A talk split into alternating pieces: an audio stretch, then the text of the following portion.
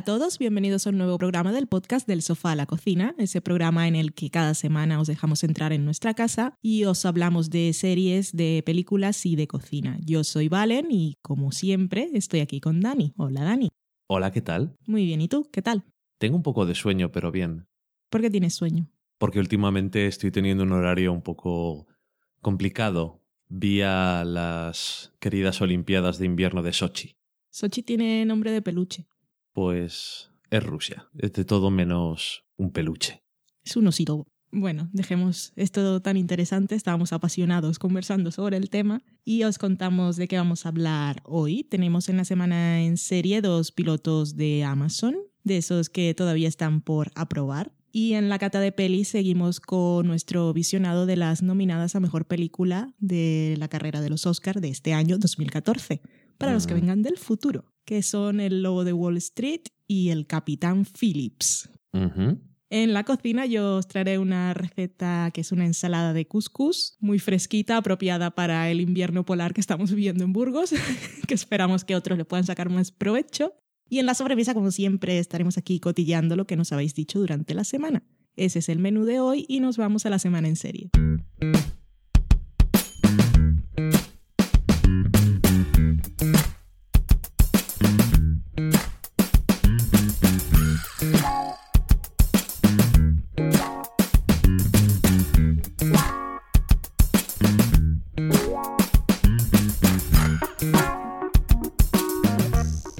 Adelantábamos, eh, en esta semana en serie vamos a comentar dos de los pilotos que Amazon ha puesto allí a disposición de sus usuarios para que decidan su destino, si se convierten en serie o no. Nuestro plan es ver los cinco que no son de animación, eh, esperando la llegada, el momento en que podamos volver a hablar de True Detective, es después del episodio número 6. Así que esto es un entretenimiento para mientras tanto.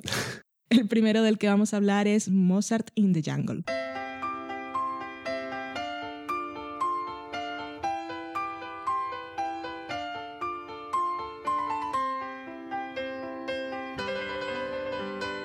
I'm sailing away. Set an open course. Pues Mozart in the Jungle es una comedia, según Amazon. Está creada por Roman Coppola, que a algunos les sonará porque es uno de los guionistas habituales de Wes Anderson. Colaboradores habituales, igualmente que otro de los co-guionistas y productores de la serie, que es Jason Schwartzman. Y también tenemos a Alex Timbers como otro de los productores. El piloto está dirigido por Paul Waits. Y la historia está inspirada por un libro que se llama Mozart in the Jungle, Sex, Drugs and Classical Music. Así que se han inspirado y han cogido el título, básicamente. Y bueno, pues trata sobre una oboísta Una que toca el oboe. Sí, porque no me maten nadie. Toca el oboe. Y bueno, esta, este libro es una memoria de una oboísta en concreto, publicada en 2005. Era Blair Tyndall y tenía una carrera profesional en Nueva York y demás. En el piloto lo que vemos es que da clases particulares de oboe. Intenta también ganarse la vida tocando en la orquesta de un musical de Styx muy chungo. Sí. Y por lo menos sale Camsel Away, que nunca está mal. Y bueno, pues tiene varias caras conocidas, aparte de esos nombres conocidos en el guion. Primero tienes a la protagonista, que te puede sonar, sí. a nosotros nos sonaba y no sabíamos de qué. Es Lola Kirk, que es hermana de una de las protagonistas de Girls. De Jemima. Todas tienen un nombre bastante peculiar en la familia. Es que se parece bastante. Sí. Luego también tenemos a Malcolm McDowell, por ejemplo. También tenemos a Gael García Bernal, que probablemente también os suene de muchas películas españolas, latinas, o bueno, en muchos sitios sale el hombre. El Che, la maleducación, un mexicano guapetón. Mm, Y bueno, también sale una mujer, Saffron Burrows, la mujer azafrán, que probablemente os suene porque ha salido en un montón de series y de cosas a lo largo de, de los años. Últimamente la hemos visto en Shield, Sí. así que bueno, igual os suena de eso. Yendo un poco ahí al grano directamente, ¿qué tal está el piloto? Bueno, pues como piloto yo creo que no está mal, porque más o menos muestra al personaje protagonista bien, las ambiciones que tiene, un poco por dónde va a tirar la historia, supongo, y los diferentes personajes que van a entrar en juego. Y como serie y tal, pues a mí me gusta el hecho de su especificidad en el campo en el que se desarrolla, el mundo de la música clásica. Es un poco, bueno, es, es original, supongo. No hay muchas series que, bueno, no sé si hay alguna que trate sobre este tema, entonces siempre está bien porque vas viendo eso, diferentes cosas de la forma de vida o entretenimientos o formas de vivir de personas que se dedican a tocar instrumentos musicales de forma profesional dentro de la música clásica y como a lo mejor pues es diferente de lo que uno puede pensar de otros tipos de músicos sin ir más lejos. Y a mí en ese aspecto pues no me disgusta. Mm, tampoco me llegó a llamar mucho la atención. Ahora, la protagonista no está mal. Yo creo que se beneficia de no ser, aunque hemos dicho que suena mucho su cara, una cara conocida. Ujú. Y es mejor porque los demás actores que llaman mucho la atención, pues eso, son muy llamativos y el protagonista fuera alguien que fuera especialmente reconocible, pues yo creo que no, no sería bueno. Como comedia, te ríes más, supongo, conceptualmente, algunas de las cosas que salen, como las cosas de juegos de borrachos que tienen entre los músicos, pero no es especialmente graciosa. Pero tampoco creo que intente ser demasiado hilarante. No me ha disgustado especialmente en ningún momento, pero tampoco me ha llegado a emocionar demasiado. Así que si me dijeran, ¿quiere que le hagamos piloto? Hola, soy señor Amazon. ¿Que le hacemos piloto? O sea, lo hacemos serie. Y yo diría, "Eh, ¿por qué no? Ya no me parece mal. Reconozco que, y ahora también hablaremos de otra serie de Amazon, Amazon está haciendo un montón de series así muy diferentes y no tiene una marca especialmente, la verdad, es demasiado variado, o sea, no sabes qué esperar de Amazon, lo cual no es muy bueno nunca, pero al mismo tiempo también cabe un poco de todo. Y esto es un poco de todo, porque no creo que haya nada que se parezca mucho. No me he emocionado especialmente, pero tampoco me ha parecido mal. ¿A ti qué te ha parecido? Graciosa especialmente no, pero sí destaco su originalidad, porque yo desde luego no conocía ninguna serie ambientada en este mundo de la música clásica y contrario a lo que podríamos imaginar que sería una cosa así como muy pedante e inalcanzable, intelectualmente depende para quién, pues aquí lo ponen bastante terrenal y por momentos me hacía pensar un poco como si hicieran una serie del documental aquel que vimos de actores que siempre son secundarios, pues gente aquí que se va buscando la vida. Sí. Eh, músicos que van de un bolo a otro buscando un poco la vida y a ver si pueden llegar a triunfar alguna vez. La protagonista tiene, empieza en un punto concreto de su carrera que está aún por crecer sí. tiene ambiciones claras y, y no sé. El personaje de Gael García Bernal, que puede parecer por muchos momentos bastante cliché, creo que tiene una escena que lo salva bastante, que da un monólogo ahí que creo que rescata un poco el personaje. Y luego, para los que estén enterados, tendrá el encanto de reconocer caras conocidas de músicos reales que hemos visto en este episodio que salía un violinista que se llama Joshua Bell, que yo no sé quién es, pero es un violinista, y la señora de la orquesta es una cantante, También con nombre. Y bueno, pues no sé, que si yo quiero que se haga serie, la verdad me es bastante indiferente. Pero, ¿por qué no probar? Desde luego, sobre el papel, esta segunda tirada de proyectos de Amazon parece más interesante que la primera. O más centrados, por lo menos. Y como dices, tampoco es que estén buscando una marca porque son todos diferentes y todos, todos estos proyectos podrían ubicarse en otro de los canales que conocemos. Este Mm. podría ser fácilmente de HBO y la otra de la que vamos a hablar podría estar en AMC, por ejemplo. por ejemplo. Eh, solo para cerrar un poco, ¿tienes algo más que decir de Mozart in the Jungle?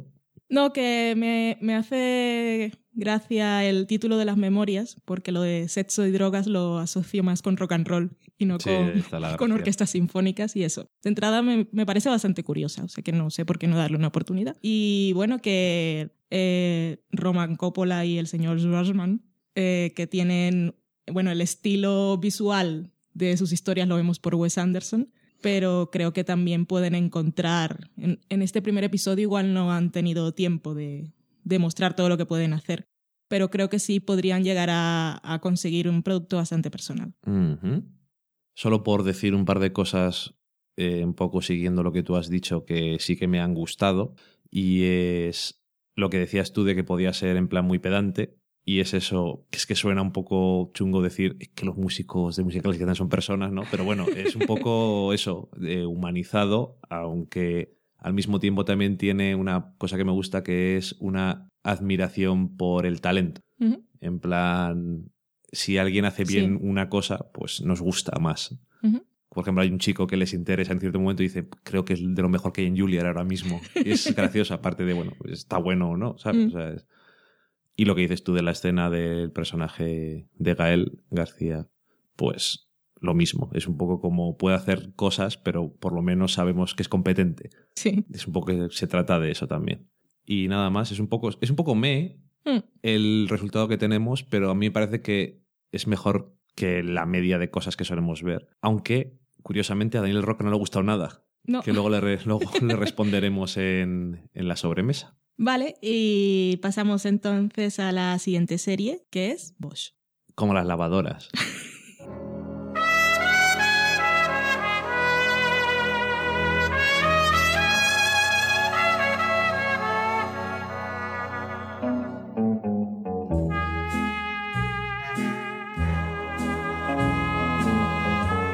Bosch está basada en una serie de novelas de Michael Connelly, cuyo personaje central es Harry Bosch, un detective de homicidios. Y en este caso está ambientada en Los Ángeles y cuando conocemos al personaje empieza un juicio que está contra él por el asesinato a sangre fría de un hombre que era sospechoso en el momento en el que él lo asesinó, pero cuyo asesinato está siendo cuestionado, obviamente, por la forma en la que sucedió, que si estaba armado y si no, si fue una reacción de esas rápidas que tienen que tomar los policías es em, matar o morir y ese tipo de cosas. Y mientras tanto, em, él se encarga casi que a cuenta propia y a manera de hobby, según le decía a sus superiores, de responder a la llamada de un abuelete que estaba paseando con su perro por las colinas y su perro encontró un hueso que se ha certificado que es de un niño. Y va a intentar resolver ese crimen que de alguna forma despierta también fantasmas de su pasado. Y esa es básicamente la historia de Bosch, que está... El showrunner de esta serie es Eric Overmeyer, que ha trabajado en The Wire y en Tremé. Y el señor Michael Connolly también está implicado 100% en este proyecto, el cual dice que aprueba totalmente. Si no, no estaría trabajando en él. Depende de lo que le pague. Solamente estaría cobrando. El señor Bosch está interpretado por Titus Welliver, que a algunos le sonará por la última temporada de Lost y que también ha salido en The Good Wife y en algún otro sitio. Bueno, su En cara la conoceréis. Sí. Por su cara lo reconoceréis. Su compañero detective es el actor Jamie Hector, que a los que habéis visto The Wire sonará porque interpretaba el personaje de Marlo. Aquí es un personaje bastante diferente. Sí. Y por allí hay otras caras conocidas también de The Wire o de Fringe, que es el señor Lance Reddick, que es el alto calvo negro. Todo el mundo sabe quién es ya. Sí. Y Valerie Cruz también nos sonará de un montón de series. ¿Y qué me ha parecido vos? Pues está bien hecha, es una serie de detectives, no tiene ningún... No tiene nada que envidiar en términos de producción estándar tampoco es True Detective. No tiene mayores ambiciones. Y hasta ahí puedo leer, está bien, el piloto está bien. Funciona más que como piloto, casi que, que parece, parece que voy a decir una chorrada, pero no. Parece más un primer episodio que un piloto Hmm. no cumple solo las funciones de vender para que me compres la idea, sino que parece que, que la historia está lista para continuar. Ujú. Y los personajes están bien presentados, las tramas bien presentadas y si te interesa, en realidad te lo están vendiendo bien. Lo que pasa es que yo súper, súper, súper fan del género no suelo ser y siempre necesito un algo más. Pero está bien. Yo creo que a la gente que sea muy fan de cosas de estas de detectives y policías no le va a parecer mal. Quiero decir, podría estar en un canal en abierto tranquilamente.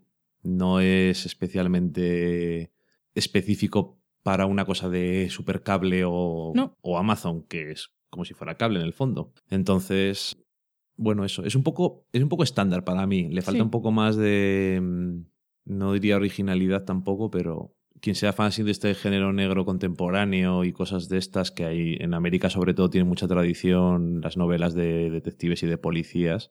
Supongo que Michael Connelly es un escritor medio conocido porque si no tampoco se habrían planteado hacer Mm. esto.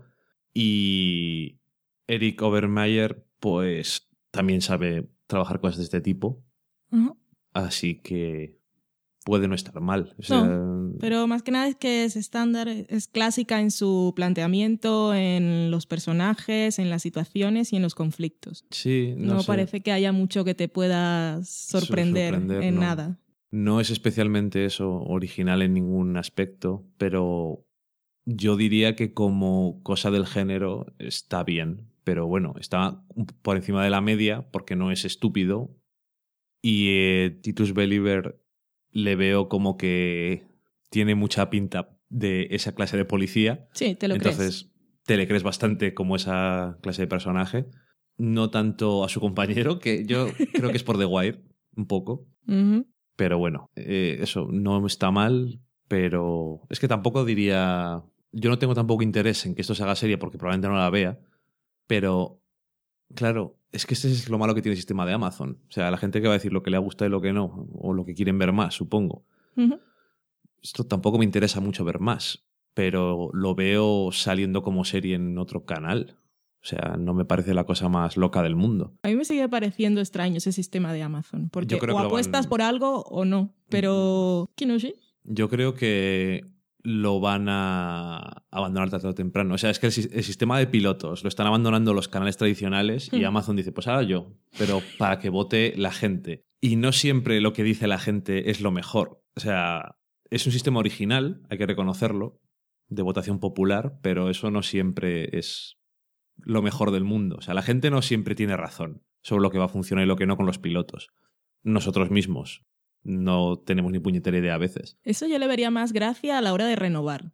Por ejemplo, Pero a la hora del piloto, no sé, tú conoces el material y apuesta por algo y ya luego... vamos. tener un umbral de votos por los que algo se va a renovar o no y decir, vale, pues entonces la renovamos. Mm. Pero yo, en ese sentido, me parece mejor lo de Netflix, le salgan bien las series o no, eso depende a quién le preguntes, en el sentido de que hacen series, yo entiendo, con sus estadísticas extrañas en la cabeza. En plan, ¿qué le gusta a la gente? Pues vamos a hacer eso. ¿No? Sí. Es un poco la idea que tienen. Entonces es, vamos a hacerla y ya está. Y la hacen. Y hacen la serie entera, la temporada entera y luego, pues, lo que Dios mande. Yo lo veo, yo veo que hay que, lo que dices tú, hay que apostar más por las cosas. Y si hicieran eso, supongo que también, lo que decía antes, tendrían más marca. Es que así no tienen marca. Así la marca, en la teoría es que así la marca es el cliente de Amazon. Lo que le gusta al cliente de Amazon. Pero hay tanta gente que, que puede ver esto y votar Mm. que no, no sé. No sé si termina de funcionar el asunto. No. Y si no recuerda todos los pilotos que había en la anterior vez Sí. y que ha llegado y que no ha llegado a algo, aunque esta vez me parece que están más centrados. Y luego la crítica americana es bastante apática a los proyectos de Amazon porque no los hacen sentir parte del proceso. Sí. No les envían episodios por anticipado, en este caso solo hay pilotos, pero tampoco les facilitan el visionado si no son... Los tratan como, como mortales. que como a eso- cualquier otro usuario. Sí, si no eres un usuario de Amazon Prime, pues y no quieres, no la ves, no te lo voy a enviar a casa.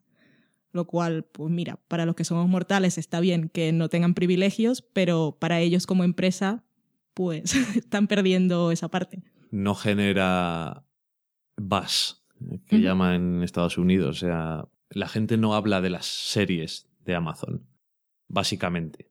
Y esa es la realidad. Y muchas veces, ¿cuántas series hay que por lo que habla la... Que muchas veces es la gente también, pero a veces también los críticos inician conversaciones. Sí. Y eso son lo que hace a muchas series seguir en el aire o que a las cadenas les merezca la pena. Y en este caso, no lo sé. Yo creo que deberían de tener en cuenta varios factores, no solamente los votos de la gente. Eso debería ser, por ejemplo, podrían decir, ahora la mitad de la decisión es eso. ¿Vale? Pero luego mira a ver quién habla de ello en las redes sociales o qué piensa la gente que hable de ello. No sé. O qué pensáis vosotros. no sé. Bueno, ahí dejamos a Amazon con sus líos. Nosotros seguimos con la cata de pelis.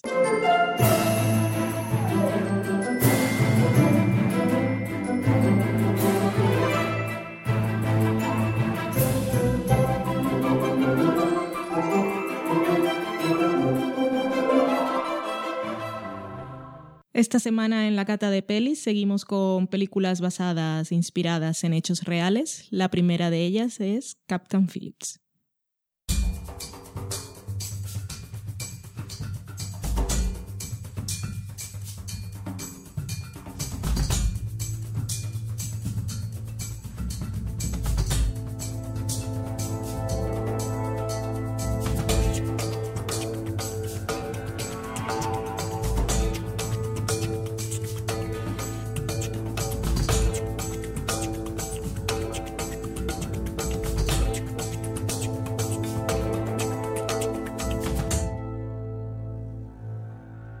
Captain Phillips o Capitán Felipe, como dices tú, Sí. es una película basada en hechos reales eh, ocurridos en 2009. Un capitán Richard Phillips, cuyo barco de mercancías fue eh, Asaltado. asaltado por piratas, de los estos piratas modernos de la zona de Somalia. Que moderno, tan- moderno no son. modernos, entre comillas, y que tan de moda, entre comillas, estaban hace unos años, de los que tanto oíamos hablar antes, Hmm. que a lo mejor ahora siguen actuando, pero nosotros no nos enteramos, que esto también son las modas de las noticias.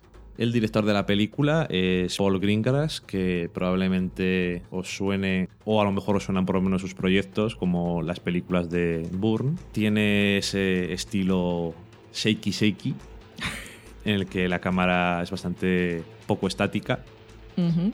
un eufemismo que se suele decir. no, se sabe, no se sabe estar quieto. Sí, cosa que personalmente creo que le pega bastante a esta película, teniendo en cuenta que es en el mar. Sí. Y en muchas ocasiones es que es casi lógico, en otras un poco menos, es esa forma que tiene de filmar la acción, que a mí personalmente no me ha disgustado en películas de pura acción como las películas de Bourne, porque se solía ver lo que pasaba, cosa que no suele pasar en otras. Y en esta, como no es de ese tipo de acción, es una película más de thriller, Sí, es más de tensión que acción. tensión que otra cosa. Y tampoco hay muchos decorados No, en los que pasear, con lo cual que se mueve un poco la cámara, pues te quita Incluso- un poco de claustrofobia. Incluso en algunos casos la desorientación, si ocurriera por el movimiento de la cámara, creo que es efectiva.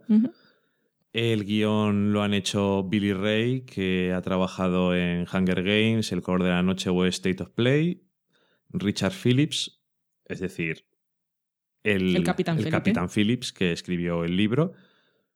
Y, y bueno, pues tiene protagonistas llamativos. Tom Hanks. Hola, soy Tom Hanks.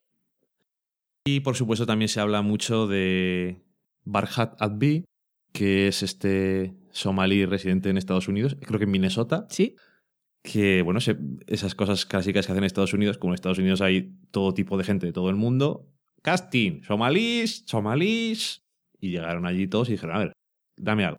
Y bueno, este fue uno de los que cogieron, y está nominado como está actor nominado secundario. como me- mejor actor secundario, y la verdad es que es, creo que es bastante creíble.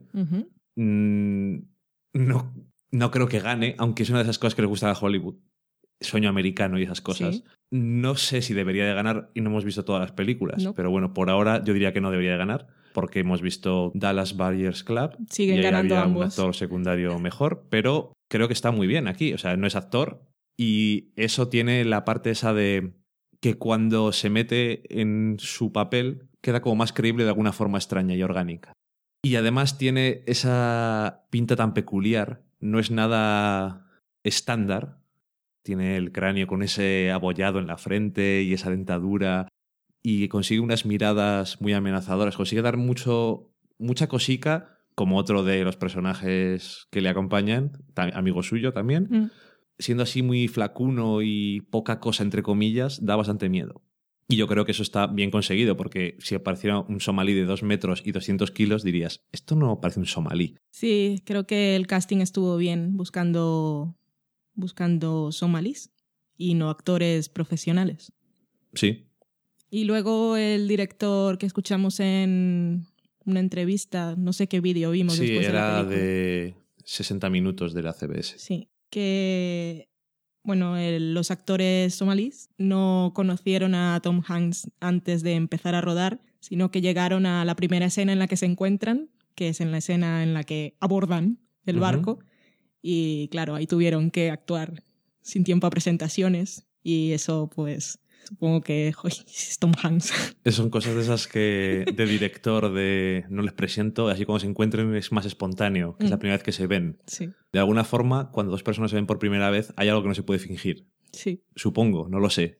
Si es Las miradas de extraña. descubrimiento. Algo raro ahí.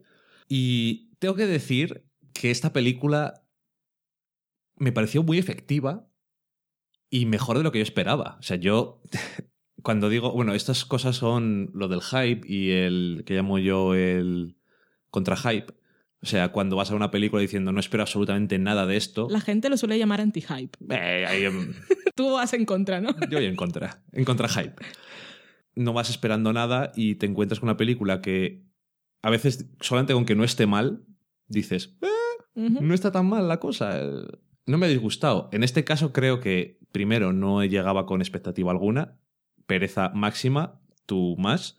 De hecho, la pusimos en un momento en el que nos puedes haber dormido y que yo recuerde no se durmió nadie, ¿No? lo cual es bastante raro. Sí. Y quitando, intentando quitarme la telaraña del contra hype, pues la verdad es que incluso me parece que está muy bien hecha. O sea, yo no sé de todas esas cosas que les gusta hablar en Hollywood para desacreditar películas sobre si el personaje real, el libro que escribió es todo cierto, o cosas de estas que hay ahí extrañas. Francamente, me la suda bastante. No me va a ofender una cosa como esa. A mí lo que me importa es cómo queda la película.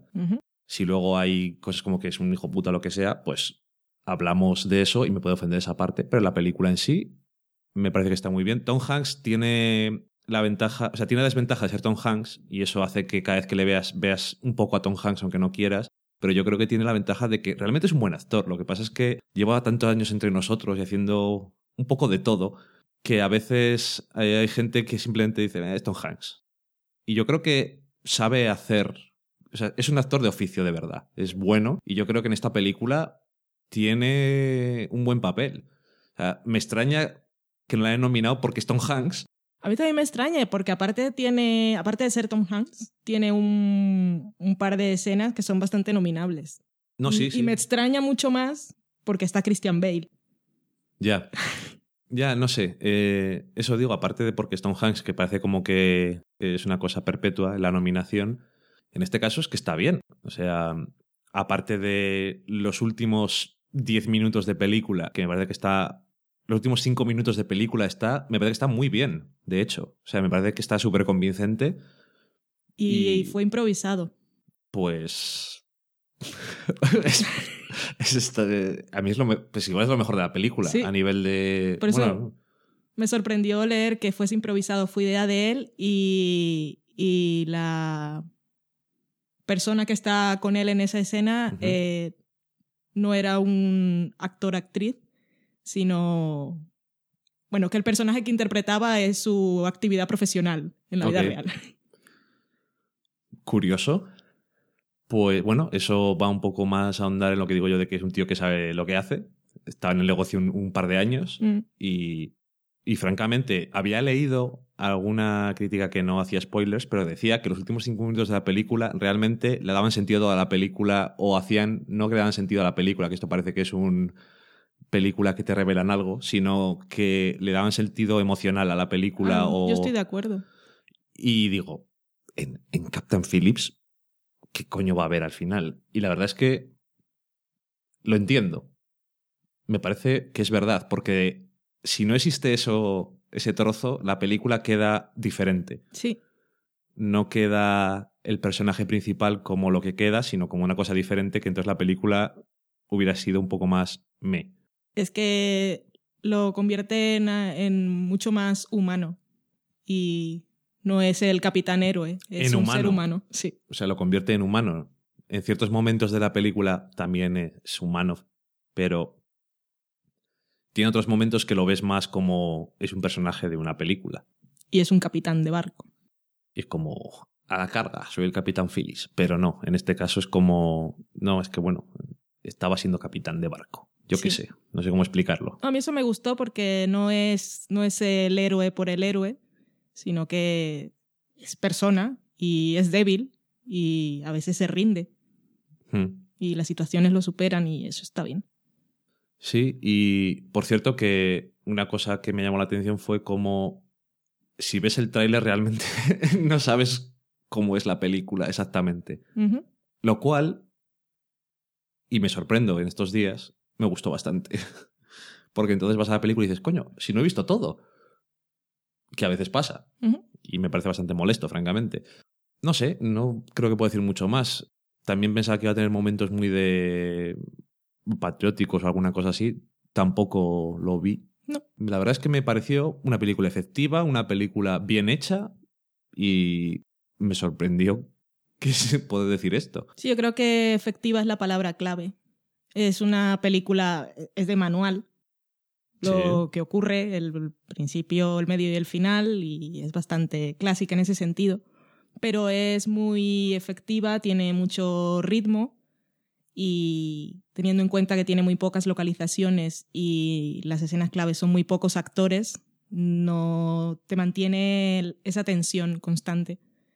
Los actores están bien, la dirección está bien. No es mi tipo de película que me vuelve loca, pero es de esas películas que digo para ver un fin de semana por la tarde. Que fue exactamente lo que hiciste. Sí. Mejor que otras películas. Que supuestamente son mejores o tienen más ambiciones. Que ese a veces es el problema. A veces apuntas muy alto y fallas mucho. Sí, es lo que decía, es mucho mejor película dominguera que, que American Hustle. Sí, al final yo creo que sí. Y mira que American Hustle también tiene un poco esa cosita de películas por la tarde. Sí. Pero no sé. Pero es más fácil dormirse con American Hustle si no, si no estás especialmente interesado en, en el escote de Amy Adams y si ya ha perdido el factor sorpresa, las pelucas del peluquín de Christian Bale y los ricitos de Ujú. Bradley Cooper, pues te puedes dormir. No, esta película no se me hizo nada larga y yo No. pensaba que me iba a aburrir. No, es película, es lo que digo. No sé si dura 90 minutos, pero es que parece que está ahí Sí, creo que dura siguiendo más, el ¿eh? reloj. Pero. Pues no, no se hace larga, no. Mm, Está bien. El peliculón, si no hubiese sido porque estaba nominada al Oscar, no la habría visto. No, probablemente no. Ni aunque me dijeran esto, porque vale, está bien, pero no, me No, voy a llevar mucho más. Que yo lo digo, a Valen venderle cosas es complicado. Sí. Y esta no es vendible para ti. Yo no me Pero dejo. una vez que la has visto, no te arrepientes. No, Vale. no me dejo comprar fácilmente. Mm, mm. Y no me dejé comprar por Martin en su logo de Wall Street.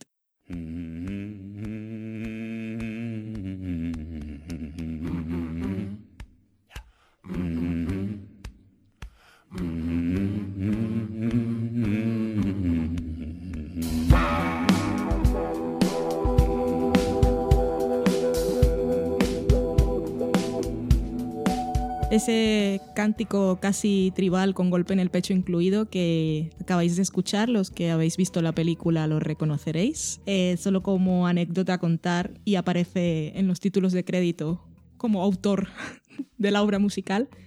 Es un ritual que tiene Matthew McConaughey antes de entrar a escena. Vemos que el personaje True Detective, muy lejos, muy lejos de él, igual tampoco está pues él se hace esa- ese cántico ahí dándose en el pecho y se llena de energía y entra. Y Leonardo DiCaprio dijo, "Eh, eso me gusta, vamos a meterlo en la peli. Y ahí está. Si es que Leonardo DiCaprio está muy entusiasmado con esta película. Sí, es un proyecto suyo casi. Adquirió los derechos y estaba loco con hacerlo desde hace porrón de años. Y tenía un amigo que hacía películas. un amigo, un amigo con cejotas. Sí que tiene unas buenas cejas, Martin Scorsese. Pero vamos, que llevaban haciendo películas ya bastantes años juntos y supongo que dijo, ¿a quién se la voy a llevar? Mm. No sé si ha salido en muchas películas, bueno, ha salido en algunas, iba a decir, no sé si en muchas películas que no dirigiera Martin Scorsese, pero sí, el año pasado salió en el The Great Gatsby, que dirigió Bart Y en. Django. Y en Django, Django. que dijo... Bueno, hay que vivir. Hmm. Pues El Lobo de Wall Street, como ya hemos dicho, es la película de Martin Scorsese. Está protagonizada por Leonardo DiCaprio. Salen allí un porrón de actores como Jonah Hill, que ahora ese también es actor, es segunda nominación al Oscar. ¿Quién te ha visto? ¿Quién te ve? El año pasado, creo. Sí. Sale el señor Matthew McConaughey también, sale Kyle Chandler de mm, Friday Night Lights, eh, O de Argo. De, Zero Dark City, Eso, Argo. Zero Dark City, en ¿En todos. Argo no salía también? Ahora no Yo creo que siempre hace de agente gubernamental el hombre. Sí, tiene, se ha quedado ahí. En, Has encasillado un poquito, ¿eh? En Poli no, en... No es poli, es al- En FBI. FBI, CIA. Sí. Está también John Favreau y el señor Jean Dujardin, que era o Dujardin, el de The Artist, O Rob Reiner también sale Sí. mucho. que sigue sin aprender inglés, según parece. En este caso le viene bien. sí. Y que, bueno, como decíamos, está basada también en hechos reales, en la, las memorias que también escribió el personaje, bueno, escribió Jordan Belfort, que es el personaje que interpreta a Leonardo DiCaprio, y que nos cuenta la vida de un corredor de bolsa en los años 90, cuando la locura de Wall Street, que descubrió que tenía cierto talento para engatusar y se creó un imperio que lo convirtió en millonario y mientras tanto, pues con tanto dinero se dedicó al derroche, al derroche de dinero, al sexo, drogas y a humillar a todo el que se encontrara por el camino. el lobo de Wall Street. Empecemos. Quiero ser objetiva con esto. Empecemos por lo bueno, que lo tiene. señor Martín Scorsese sabe dirigir, Algo sabe. sabe, conoce mucho la técnica, Tiene sus ideas. tiene muchos recursos narrativos, Alguno. sabe manejar el ritmo en sus películas, sabe dirigir actores, Sí. sabe dirigirlos y sabe darles libertad. En esta película decía que también había mucho de improvisación. Leonardo DiCaprio está muy bien en esta película. Tiene muchos registros que no le conocía. Tiene una vis cómica de comicidad física que no pensé que tenía. Está bien. Te lo crees en todas las facetas que muestra. Te lo crees cuando está drogado. Te lo crees cuando está súper drogado. Te lo crees cuando está vendiendo humo.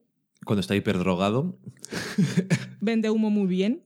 Sí. Tiene ese rollo de orador de iglesia evangélica. Mm, En cierta escena es creepymente parecido. Eso está bien. Ahora, a mí la película, la película es larga, de tres horas. La gente a la que le ha gustado dice que se le pasan volando. Es imposible que se pasen volando tres horas, pero vale. Bien, vale. Eh, tengo dos. No es imposible. Puede ocurrir. tengo dos o tres problemas con la película. Ya no voy a entrar en que es una película de hombres y para hombres, claramente. Eso lo voy a dejar a un lado porque es la película que es y es tontería ponerme a discutir sobre ello. Me parece. También es un mundo de hombres. Sí. que Me no, parecería absurdo. Es absurdo. Ese sería berrinche. Y no estamos aquí para ello. la película se me hace. La película es excesiva Sí. en todas sus situaciones, lo cual entiendo que es buscado, Obviamente. porque era un mundo de excesos y de locura y perversión. Pero llega un momento en el que se me convierte en un bucle repetitivo que no avanza. Ujú. Yo creo que la misma película, aún no gustándome los personajes y no interesándome lo que me estaba contando, si hubiese sido más corta, la hubiese sufrido menos. Pero había momentos en que era más de lo mismo, más de lo mismo, más de lo mismo y, y no avanzaba la historia para mí, que la historia, tampoco hay mucha historia, y eso también es un problema para mí, porque no la voy a contar ahora porque quien no la ha visto es spoiler, pero se puede resumir demasiado fácilmente. Eso quiere decir que no hay mucha chicha. Los personajes no son nada complejos. Eh, no voy a entrar en un, tampoco en un punto de vista moral ni ético del asunto, porque creo que tampoco es lo que hace la película. Eso también es absurdo. Eso es absurdo. Y al fin y al cabo te muestra una realidad bastante triste y es que la gente que roba bien al final no recibe castigo. O sea, la gente que roba para comer, pues puede pasar muchos años en la cárcel, pero está, es de todos sabidos y lo estamos viendo ahora en la política española, que la gente que, que roba mucho, pues siempre no recibe castigo. Ahí están los miserables, donde una persona robaba un trozo de pan. Y le quitaban hasta los dientes. En fin. aparte de su dignidad. Pero tampoco voy a discutir que no toma partido por las víctimas de estas grandes estafas, porque tampoco es lo que me está costando la película. El problema es que lo que me está contando la película realmente no me interesa como ser humano. O sea, todos, todos estos fuegos de artificio del señor Scorsese para mí no son nuevos. Y bueno, como cuando su personaje habla a cámara y empieza a intentar explicar cómo es que va a hacer sus grandes estafas y dice, si no lo vas a entender, te voy a mostrar lo que quieres, sigamos viendo sexo y drogas. A mí eso me ofendió, Ujú. Porque no era lo que yo quería ver. Sexo y drogas ya había visto demasiado. Y es básicamente eso, que la historia que me cuenta no es lo suficientemente interesante y las situaciones que presenta son muy repetitivas. Y ya está. No es que me haya ofendido ni como persona ni como mujer, ni me voy a poner a pensar en las víctimas, aunque que esto sea basado en hechos reales, pues yo creo que sí puede haber mucha gente que se sienta ofendida. Pero no por Scorsese ni por Leonardo DiCaprio. Igual sí por el que escribió el libro. Pero bueno, tampoco es culpa suya. Porque al final la justicia también decide cosas. Pero es eso, la película que no, no me entretiene. Mira, por ejemplo, no es el momento porque ya llegará, pero en el cuarto episodio de True Detective había un esfuerzo técnico y de concepción de una escena, un plano secuencia muy largo, que a mí eso me pone mucho más palote que tres horas del señor Scorsese con un presupuesto de 100 millones de dólares y muchos efectos especiales mostrándome todo lo que sabe hacer. Como ya yo sé lo que sabe hacer, pues no me sorprende. Y ya está.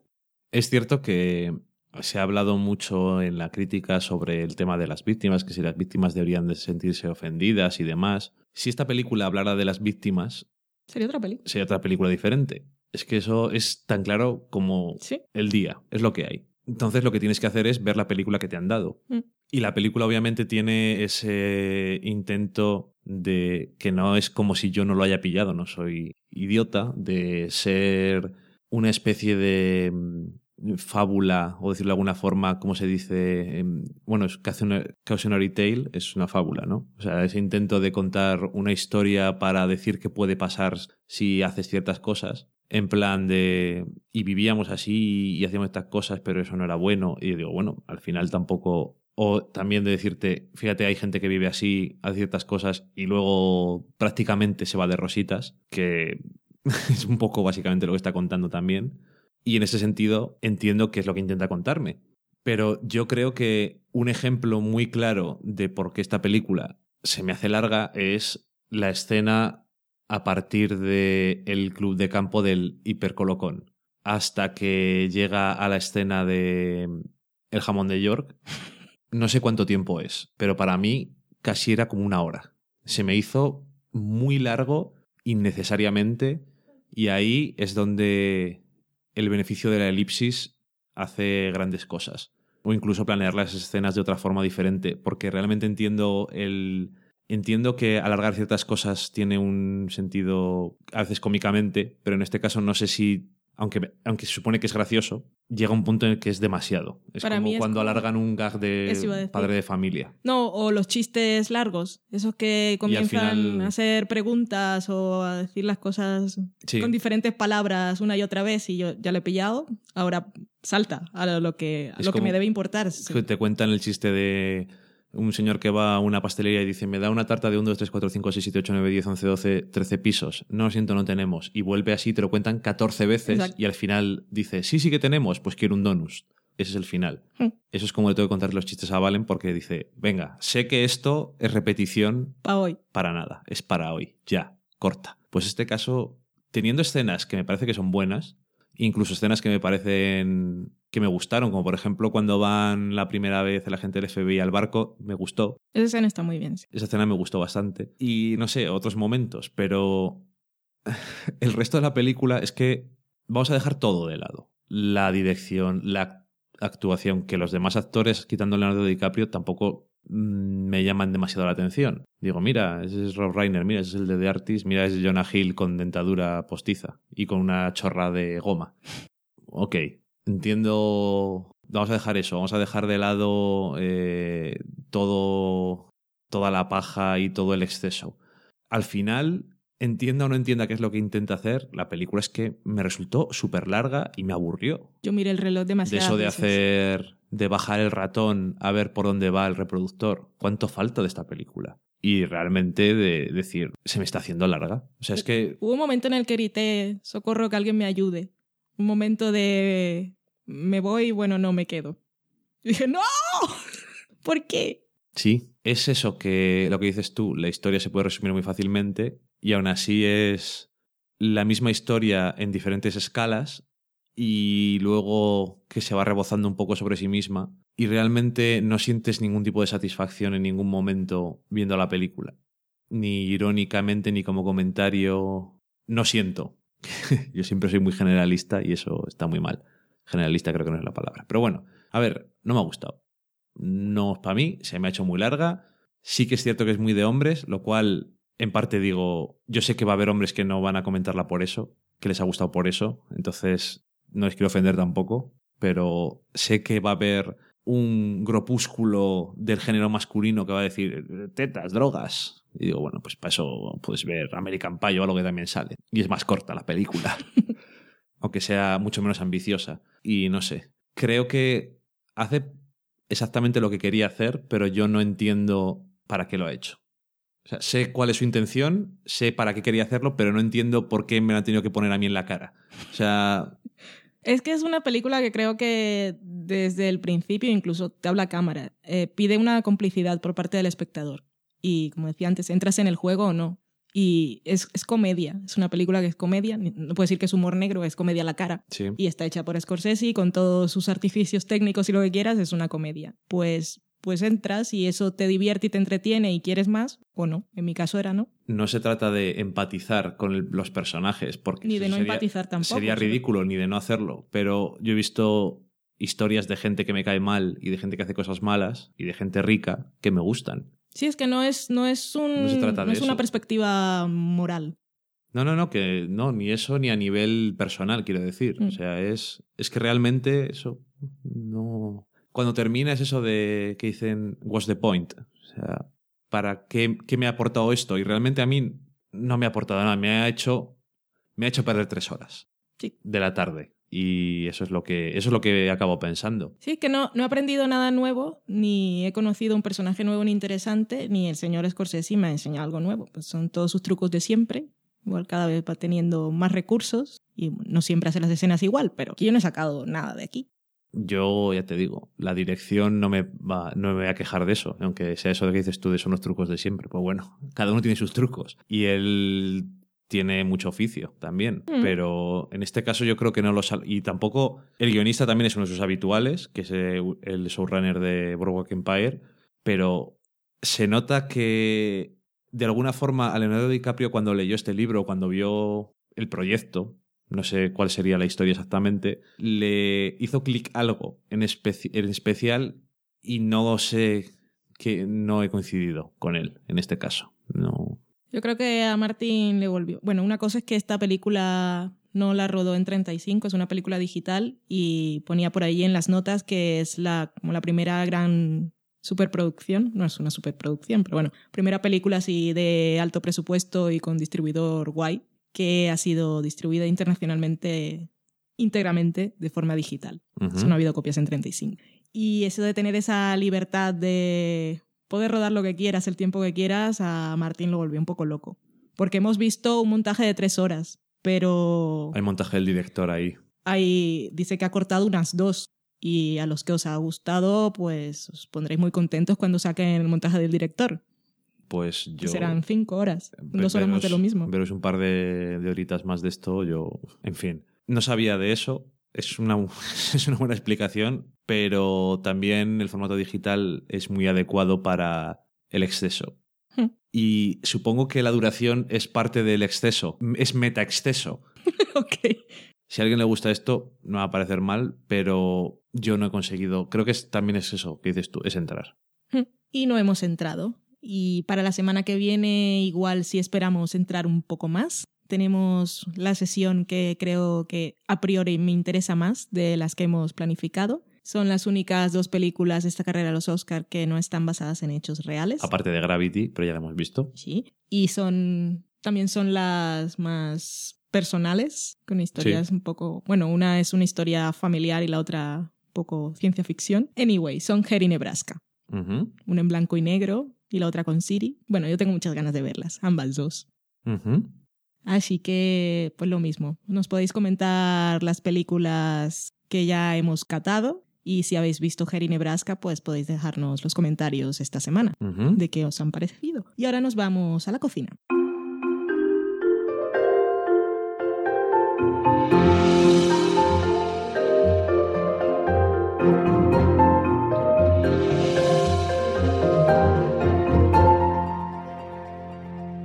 Esta semana en la cocina os traemos la receta de una ensalada de couscous y en realidad os voy a dar dos por el precio de una Uh. porque os pasaré también una receta que me dio Vanessa, antigua TV Slayer, y que ahora aprovecho para decir, tiene un podcast nuevo que es Ecos a 10.000 kilómetros, en el que está con An- Antara Adachi y con Pilar, que son viejas conocidas de este podcast, y también está Gromits. Expertas en sus respectivas series. Sí. Así que bueno, empezamos. Couscous, que es un alimento que me parece que utilizamos poco para lo fácil de preparar que es y lo versátil. La gente, quieres decir. Sí, Ah, no. Si hablo en general, me incluyo. Pero no, por incluirme en la masa. Pero no, yo lo uso más. Mm. Vale.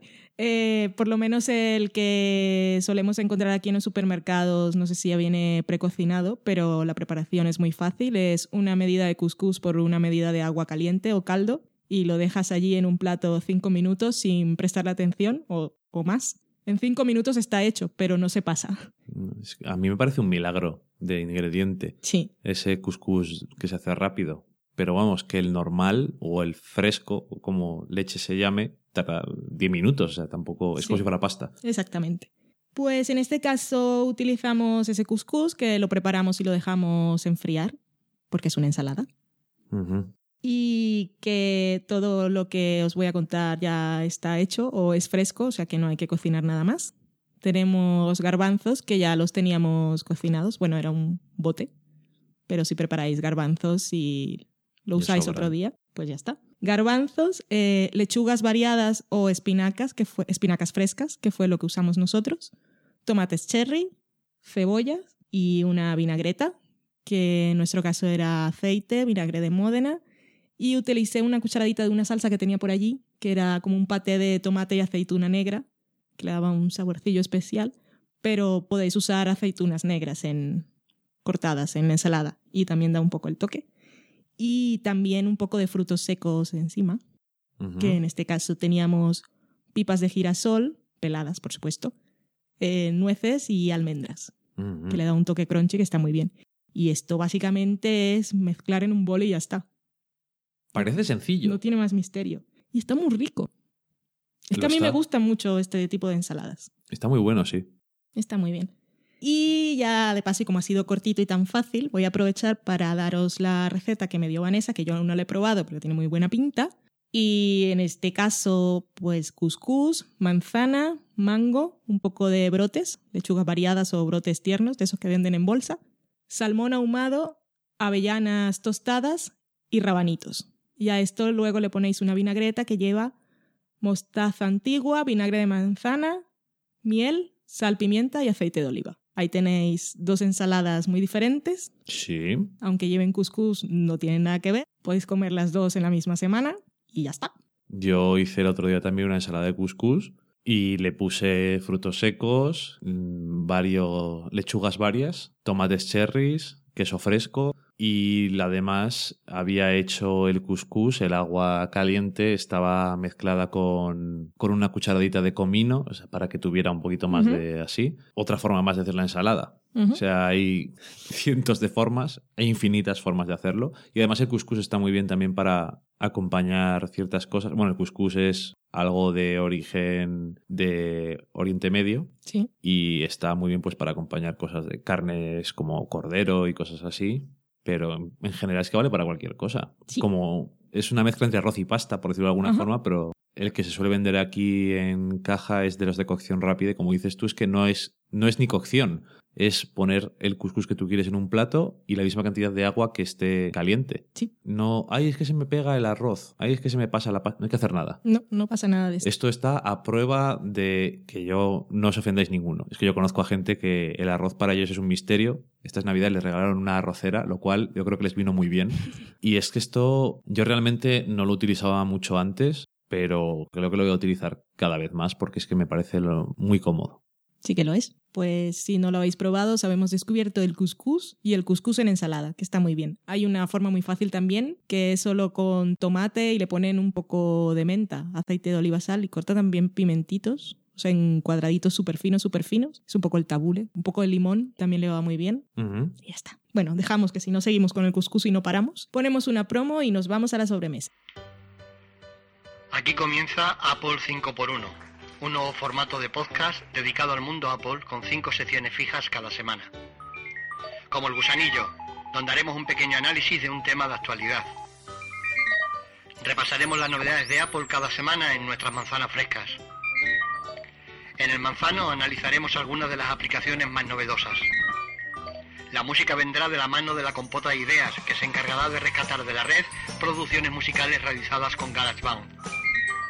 Y por último, en los manzanitos, repasaremos vuestros mensajes y la actualidad podcast de la red.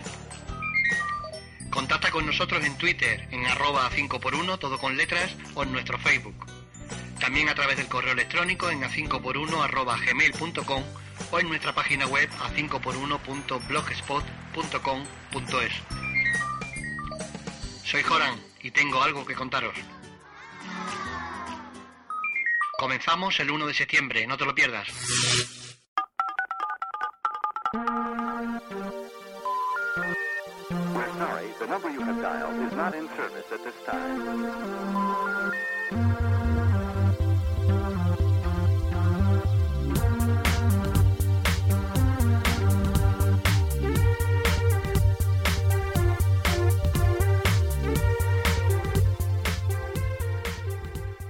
Estamos en la sobremesa.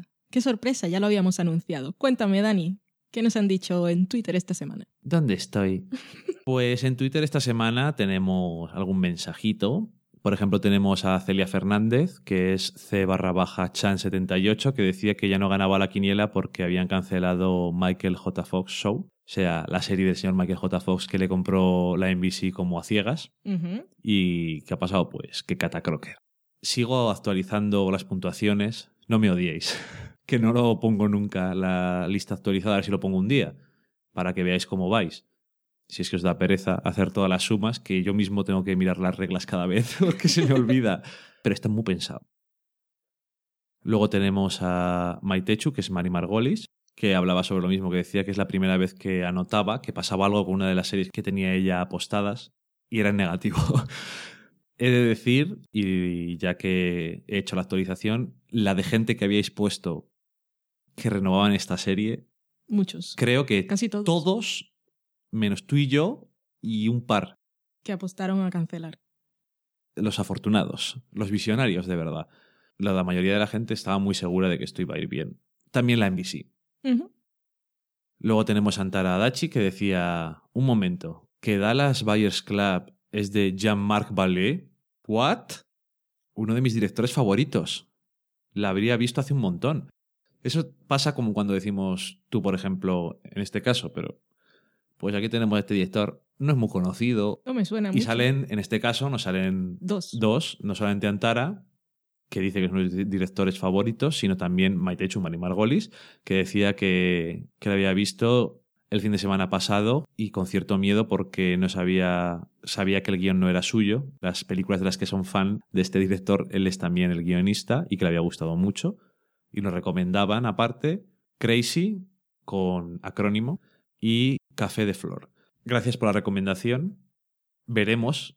Tenemos, es que tenemos muchas películas, pero claro, esto de los Oscars nos quita, ahora que tenemos menos tiempo encima, Pero está bien que lo dijeran porque yo cuando vi la ficha de él y vi los pósters de sus películas dije, Meh. no, y no me habría interesado nunca. entonces yo creo que eso le da mucho más veracidad a tu comentario sobre que te hubiera gustado la dirección mucho. Sí. Porque es como, yo no tengo ni puta idea de quién es este señor, pero me gusta. es porque es una persona valen con criterio. Es que eh, Maitechu, por cierto, que coincidía con las dos recomendaciones. Creo que tiene por lo menos otra película más. Pero bueno, estas dos son las que nos recomendaban.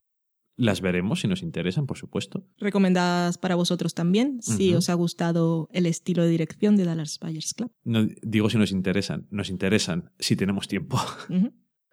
Luego tenemos a Daniel Roca, que decía que se alegraba de haberse adelantado por una vez a nosotros con lo de True Detective, aunque enseguida nos habíamos adelantado a él con los comentarios que habíamos hecho. Bueno, Así gracias. que hemos hablado más tiempo. Igual él no ha tenido tiempo No he podido hablar sentarse a 40 hablar. minutos. sobre la serie. Cuando te pones, pues salen cosas. Sí, es lo que suele- nos suele pasar a nosotros en la vida. Yo lo que me pregunto es cuándo se va a levantar el señor Cole para ir al baño después de beber tantas cervezas. Es una de las preguntas de True Detective que me tienen allí. Yo le doy un episodio.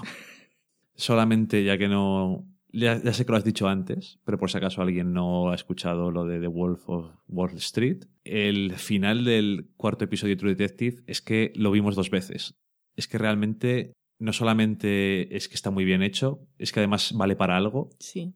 tiene un propósito, es una puta maravilla. Ya hablaremos, No, pero, pero de esto no, probablemente. No vamos a hablar concretamente del episodio, pero ya que has mencionado eso y que me quedan dos programas para poder hablar sobre la serie, solo comentar para todos aquellos que les ha gustado, si lo han visto y, bueno, les ha llamado la atención la proeza técnica, que en el planteamiento el señor Fukunaga, no me acuerdo si se llama exactamente así, pero más o menos su apellido, el director, había planificado la escena de manera que si no le salía del todo bien en una sola toma y tenía que hacer algo de edición, tenía varios puntos que se nota. No se nota, pero tiene varios puntos en los que puedes hacer corte, Como mirar al cielo, por ejemplo. mirar al cielo y tiene varios de esos puntos. Paredes. Lo tenía tan planificado todo. Aparte rodaron eh, en un bloque, que ahora no me acuerdo cómo se llama exactamente, Projects. son- los projects esto en uno real que tuvieron que esperar mucho tiempo para tener los permisos hicieron toda la planificación por dónde entraba por dónde salía y todas estas cosas y eso pensando en dónde podía cortar si no le salía bien pero le salió bien a la primera toma A la primera le salió bien. Joder, menos mal que no tienen que repetir eso porque vaya infierno. y claro como eran sitios reales hay una parte en la que saltan una valla Sí. y no podían, en, cuando haces esto en decorados o tienes más control sobre el espacio, puedes cortar y luego volver a ponerla. Lo digo porque la cámara también salta, no, no es un salto, pero también pasa de un lado a otro de la valla. Y en este caso no podían y lo hicieron, subieron al señor en una grúa y lo bajaron y siguió con sus movimientos. La verdad es que es que me quedo sin palabras porque es que realmente esas cosas, como dices tú, eso es, eso es lo que nos pone. A mí eso me pone palotísima siempre. Nos gusta, nos gusta mucho. Mm. Y seguimos hablando de True Detective porque Maitechu decía que le pasó algo muy parecido que a nosotros con True Detective porque no le convenció el primero, pero sí los siguientes. Así que no somos los únicos. También hablamos el otro día con un amigo mío que dijo, el primero eh, no me ha convencido mucho. O sea, yo creo que tampoco es tan raro. No me siento extraño. y decía también que de la cata que hicimos la semana pasada se quedaba claramente con Dallas Buyers Club, que se alegra de escuchar que nos haya gustado mucho, pero que ella sí hace la broma de la gran estafa con la otra película. Es que es muy fácil, no quería hacerla por eso. Pero bueno. Eh, yo tampoco creo que Es sea que yo una- tampoco me sentí estafada. Tampoco creo que sea la gran estafa, pero yo entiendo. Hmm. Es el, el hype. Si hubiese sido contra hype, hubiese otra cosa. pero en este caso tenía muchas expectativas la gente, yo mismo incluido. Y para terminar sus mensajes, nos decía que la semana pasada nos lo comentó, pero que se apuntó Acta Maniscore Ujú. y que cuando terminara Borgen, que buenas, buenas estamos, nosotros también estamos pendientes de acabar muchísimas cosas, Sí. Pues que se iba a poner con ella. Yo Y le, iba, le iba a dar, concretamente, le iba a dar un tiento. yo tengo que seguir viendo porque estoy haciendo el curso de, de cine y televisión escandinava de Coursera. Y en las últimas semanas, que son casi las que más me interesan, van a, a centrarse en televisión, drama televisión. Y bueno, ya tengo noción de todas, pero bueno, Escandinavia está de moda. o sí. Bomsy Boom nos había dicho que esperaba que no se le quedara pegado el tarareo de Spider-Man durante toda la semana. Es que es muy pegadiza esa canción. Tenemos un, y luego, tenemos un conflicto con el tarareo, porque el señor Pottazzi siempre ha sufrido mucho con, con nuestros cantares, sobre todo con el tuyo. ay, Sobre todo porque a mí me trata como a la chiquilla. Pero Ay, la chiquilla. a ti no, no temen ofenderte. ya, ya. Pero luego hay otra gente que, bueno, ya contarás, que se les pega el tarareo. Sí, eh, Daniel Roca decía que mi tarareo progresaba adecuadamente. No, no sabéis qué hacéis animándome. Cuando todos en esta casa sabemos que mis tarareos son complicados Sí, de identificar. ¿A que para mí Valen? mucho. Por cierto, que toda la vida me ha pasado eso de que nadie teme ofenderme. Es una cosa que.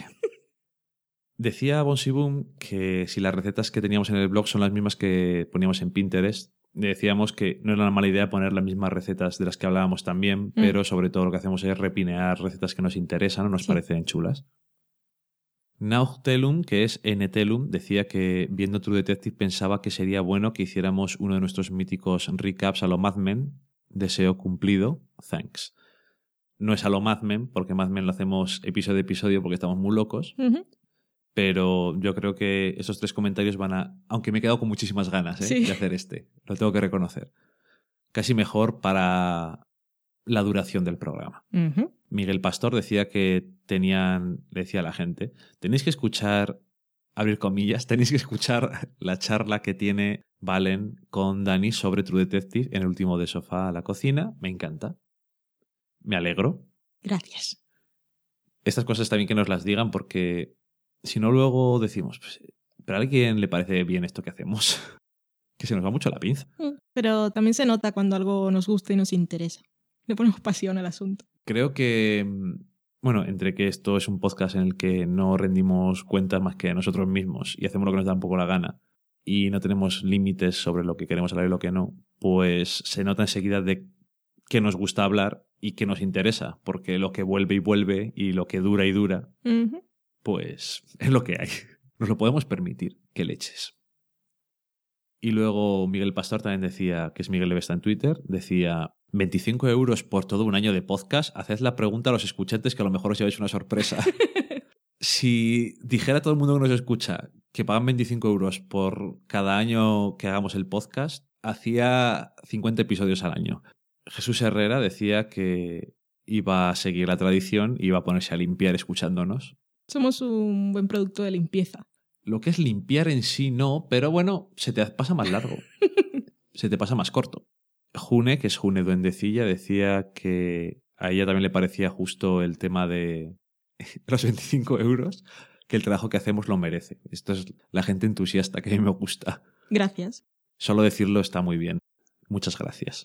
Es lo que nos anima Uh, diariamente cheerleaders. básicamente.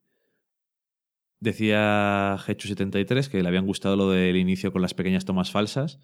Sí, cuando estaba montando me hizo demasiada gracia para no dejarlo, porque es que cuatro intentos son muchos para decir una cosa tan sencilla. Como la presentación. Si, fuera otra cosa. Sí. Menos mal que no hacemos este programa en directo. Sería imposible. Es que llegamos, nos cansamos mucho. No podemos hacerlo en directo tampoco por los spoilers. Lo había pensado porque el señor Radio Podcastellano alguna vez nos ha dicho que hagamos directo. O podríamos hacerlo en los programas que no, pero no podríamos plantearnos hacerlo siempre, porque en directo no te puedes saltar los spoilers. Y de vez en cuando nos gusta. Hay podcasts que nunca hablan con spoilers, pero es que hay cosas, cuando nos gusta y nos interesa, pues los tenemos que Esta sacar. semana en concreto no hay spoiler alguno. No. Pero la semana pasada sí. Y también nos decía que mm, Hechu, para recordar que habíamos metido ahí un paréntesis muy largo, que le gustaba mucho el indicativo de spoiler alert de los tiempos que sale en la portada. Qué bien que sale ya en todos sitios. Me alegro y me alegro de que sirva. Hmm. Él concretamente lo escuchaba en el reproductor del móvil y le sale, o sea que sin ningún problema. Me alegro mucho. Miguel Pastor, que es Miguel Vesta, decía, y ya van 50 euros. Con 50 euros casi tenemos pagado medio año de hosting. Casi. Casi. Ese botón de donación con un gatito o algo así. Eso no le puede decir que no nadie. Daniel Roca decía que si habíamos visto El secreto de sus ojos de Campanella, que es un peliculón y se puede ver en la web de televisión española. ¿La has visto? No, no la he visto. Eh, no, no la he Yo visto. es que no estoy seguro ya. Creo que es una de esas películas que me suena tanto el nombre que me creo que la he visto y es mentira. No, yo no, yo no la he visto. No, creo que no. Pero gracias por el aviso. Que también creo que han sacado un montón de documentales Mm, en la web también de televisión española. que eso está muy bien. Yep. El señor Podtaxi decía, buenos días, aquí escuchando vuestro programa y una buena noticia. Dani no volverá a cantar. Entre admiraciones y sonrisas. No te enfades. No me enfado, solamente me ofendo. No. No. Por si acaso hay que decirlo. Aunque esto no son tweets, hay que decir las cosas claras. Álvaro, que es Fiber 2012, decía que para él el momento televisivo de lo que va de año, que era una jodida maravilla de serie, hablando de True Detective, y el momento, el final del cuarto episodio. Pusimos el vídeo en Twitter y en Tumblr. Daniel Roca, que por cierto me había dicho que había ido a ver El Lobo de Wall Street doblada en el cine y no se le había hecho larga, Mm. decía que Mozart in the Jungle, como os avanzaba antes, le parecía bastante mala, pero que estaba deseando, pero que estaba deseando que la escogieran. Esto hablando de una cosita de los compañeros de O Televisión. Los pilototos. Digo los compañeros. Colega de Los profesión. amigos. Son gente buena, hombre. Y con eso terminamos Chuicha. Y el programa. No quiero dejar el programa sin hacer un comentario, que no le importa a nadie, pero he tenido una epifanía. Que tampoco es muy epifánico porque no me cuenta nada sobre mí misma. Al final, en fondo, para que alguien me guste, me- como, los, como los músicos de Mozart in the Jungle. Pero bueno, las cosas que me ponen palote y las que no. Hype. Eh, no, no el hype. No, no, no, digo hype que está haciendo tanta construcción para tu Ah, revelación. No, nada, ninguna revelación. El señor Matthew McConaughey, que ha sido siempre conocido por ir con el pechamen al aire en anuncios de colonias o en sus películas. Para mí solo había hecho Sahara, que yo no la había visto. Pero Con que, bueno, Cruz. que se suponía que era un señor atractivo. Nunca te lo pareció. A mí no me pareció nunca atractivo, además me parecía feo. No le veía ningún tipo de gracia. Directamente. Y ahora, viéndolo en True Detective y en Dallas Buyers Club, que no va de sexy especialmente, pero ver En lo buen, de las dos. Exacto. Pero ver lo buen actor que es, ahora me gusta el tío. ¿Qué cosas tiene la vida? Me gusta realmente. Lo veo con otros ojos. Mm. A nadie le importa, a ti menos. Pero bueno, No, a mí me interesa. Mm. Eso significa que yo hago algo bien. puede sacar no las soy muy- conclusiones no que muy quieras. atractivo. Y con esta tontería acabamos el programa. Bueno, antes de irnos, podemos instaurar el, el momento tarareo. ¿Cómo lo hacemos? ¿Te doy siempre la serie o tararea? No, yo creo que un poco como hacen los chicos de fuera de serie, que ponen un trozo de una serie y la gente tiene que adivinar cuál es. Pues por ahora tú, pero igual nos turnamos alguna vez, tarareas y que la gente nos diga si Pero esto- identifican la sintonía o no. Pero esto no es justo porque yo tarareo muy mal y la gente no lo va a, a identificar. Bueno, pero antes has tarareado bien. La gente sabía que eran Superman y Batman. Puede que también porque lo hayamos dicho y estaban condicionados. Superman y Spider-Man. Bueno, eso. Venga, tararea, Sam. Voy a hacer un tarareo también de una sintonía muy fácil que eso me ayuda a mí y a que la gente lo adivine.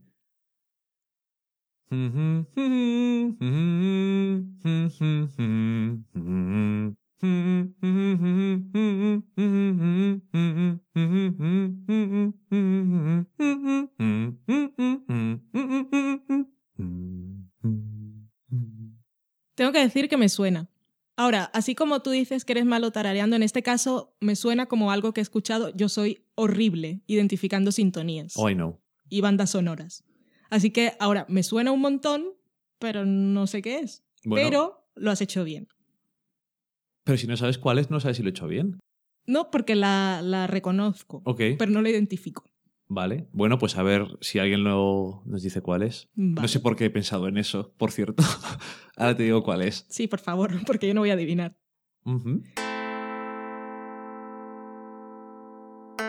Pues muchas gracias, como siempre, por haber venido a nuestra casa y es hora de que os vayáis a la vuestra. Esperamos que hayáis limpiado muy bien. Las visitas y la pesca los dos días apestan. Os deseamos una semana muy guay. Besitos a todos. Adiós. Adiós.